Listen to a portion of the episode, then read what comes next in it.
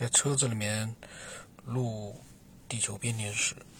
那么，萨马士事先就告诉了鹰这个即将执行的任务，并且指挥伊塔纳去那个停放鹰的坑。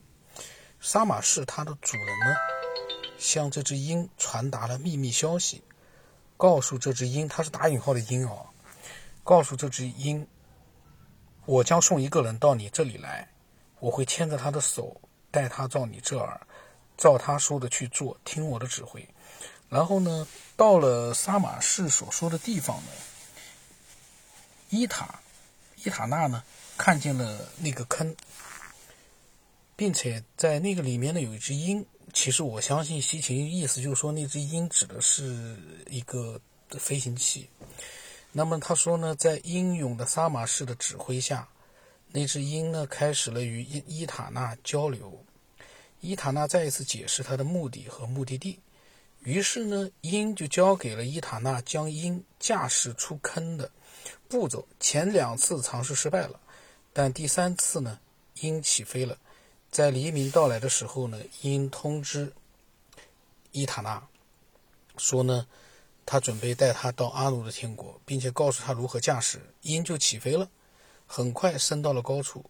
那么他说，有现代的宇航员曾经在火箭里描述地球是什么样的。他说，这个古代的讲故事的人，同样在这个故事里描述了在伊塔纳的眼里，地球是怎样越变越小的。说呢，当他载着他飞行了一个 B 一 R U，这是一个距离的一个尺度吧。然后那只鹰就向伊塔纳说道：“看吧，我的朋友，大地是怎样的？看那个大山，看那个海，大地变成了小丘，而那个大海也成了一盆水。鹰越飞越高呢，这个是西芹写的，地球越来越小。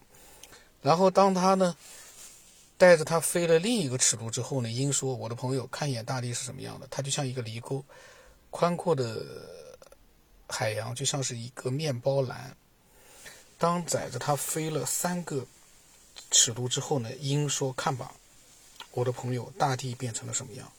整个大地都变成了花园里的沟渠。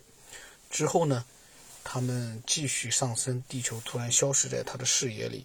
然后呢，描述啊，那个呃，古代的这个文献里面描述说，当他们环顾四周的时候呢，大地消失了。”在大海之上的我，双眼无法看东西。这个呢，他想代表的就是说，他的视角是，呃，乘坐着飞行器。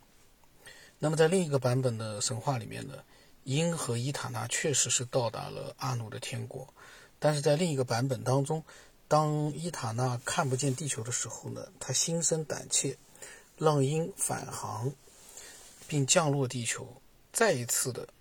西芹说呢，在圣经当中找到了与与之对应的描述，就是从高空观看地球景象的文段，赞美主耶和华。先知以赛亚这样描述他：是他坐在地球大圈之上，这里的居民看上去就像昆虫。伊塔纳的神话呢，西芹说告诉我们，是为了寻找一个 SHEM，伊塔纳不得不与一只放在坑里的鹰交谈。那么他说，在一个图章里面描述了一个很高的带翅膀的建筑。括号里面他的疑问是：那是发射塔吗？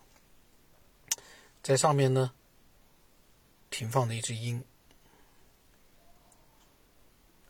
然后他说，那只带着伊塔纳去天国的鹰到底是谁，或者它到底是什么？西芹说，他忍不住把这些文献中的描述和1969年的时候呢，阿波罗十一号宇宙飞船的指挥官尼尔·阿姆斯特朗带回地球的信息进行比较。当时是阿姆斯特朗说呢，休斯顿，这里是宁静海基地，鹰已着陆。他的意思呢，当时阿波罗十一号的这个阿姆斯特斯特朗也是，呃。把飞行器称之为“鹰”啊，这其实是他们的一个代号吧。然后西奇说，他是在报告人类的第一次登月。宁静海基地呢是着陆地点。鹰是从飞船上脱离下来，并且带着两个宇航员进入月球，并在最后返回飞船的登月舱的名字。哦，鹰是他们从飞船放下去登陆月球的那样的一个登月舱的名字。当登月舱第一次从飞船上分离出来，开始在月球轨道上独立飞行的时候呢，宇航员们告诉位于休斯敦的指挥部说呢，鹰有翅膀。但是鹰也同样代表着控制飞船的宇航员们。在阿波罗十一号的任务里面，鹰同样也代表着宇航员本身。在他们所穿的制服上也有这样的标志，就像在伊塔纳神话一样，他们就是能飞、能说话、能与人交流的鹰。那么，西秦说，古代的艺术家是如何描述神的飞船里面的宇航员的呢？他们是否有机会来描述这些鹰呢？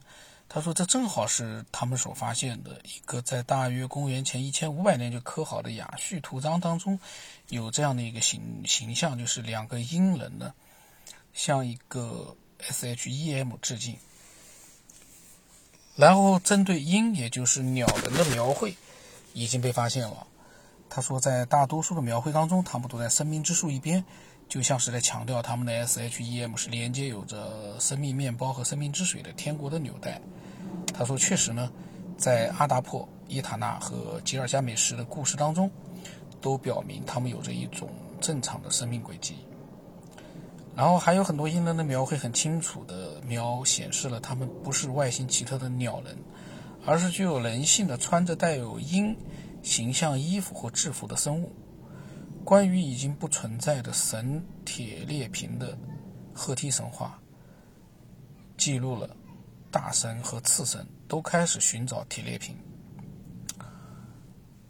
意思就是说呢，铁列平是一个神，呃，而且呢，他说萨马士派出了一只迅捷的鹰去寻找铁列平。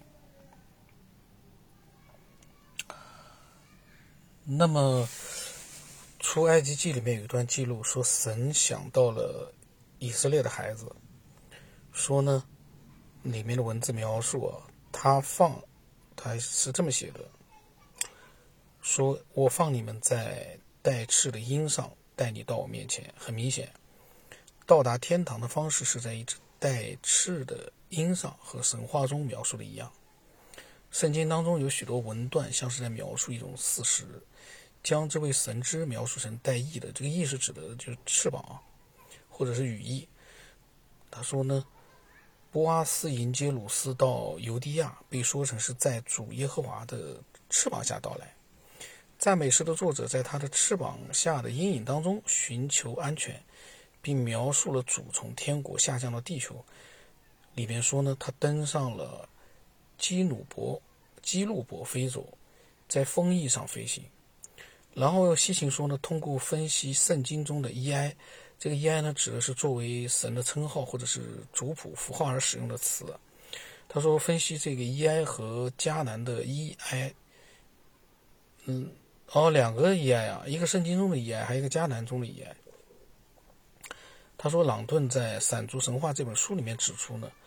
他们都将是带都将带翅的神描绘在文献和硬币上，然后呢，美索不达米亚文献始终都将乌土，呃，也就是萨马士哦，描述成管辖 SHEM 和鹰的发射地点的神。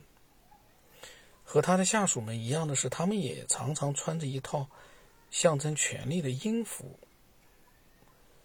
正因为有这样的身份，他才能赋予国王们。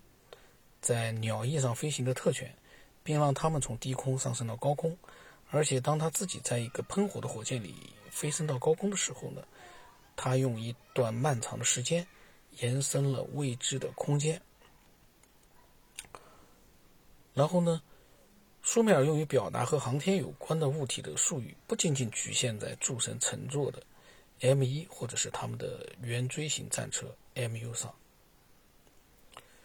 这个西行呢，讲了很多的，呃，关于那个鹰啊，就是他认为是火箭或者是飞行器的这样的一个事情上，并且跟现代的火箭联系在了一起，登月舱联系在了一起。怎么说呢？呃，如果说鹰就是指的飞行器的话。呃，在他的描述里面，其实还是有很多的，就是说里面好像还是比较牵强。那么，苏美尔文献认为乌图的城市西巴尔有一个主要部分，隐蔽和保护在坚固的围墙之中，在这些墙里矗立着乌图神殿，一座像是天国建筑的房子，在神庙的一个内院里，同样是在围墙里矗立着高耸的坚固的 A P I N，意思就是说一个要费力穿过的物体。费力穿过的物体。那么，在乌鲁克的阿努神庙当中，描现发现的图画描述了这样一个物体啊。这个物体呢，倒确实挺像是一个多级火箭的。细情说，我们很难在几个世纪前猜测这个物体到底是什么。他说，不过现在我们知道了，说它就是一个多级火箭，在它的顶部就是圆锥形的 MU，或者说直接说就是指挥舱。西秦的意思呢，就是说神话里面确实描绘了多级火箭，很有意思啊。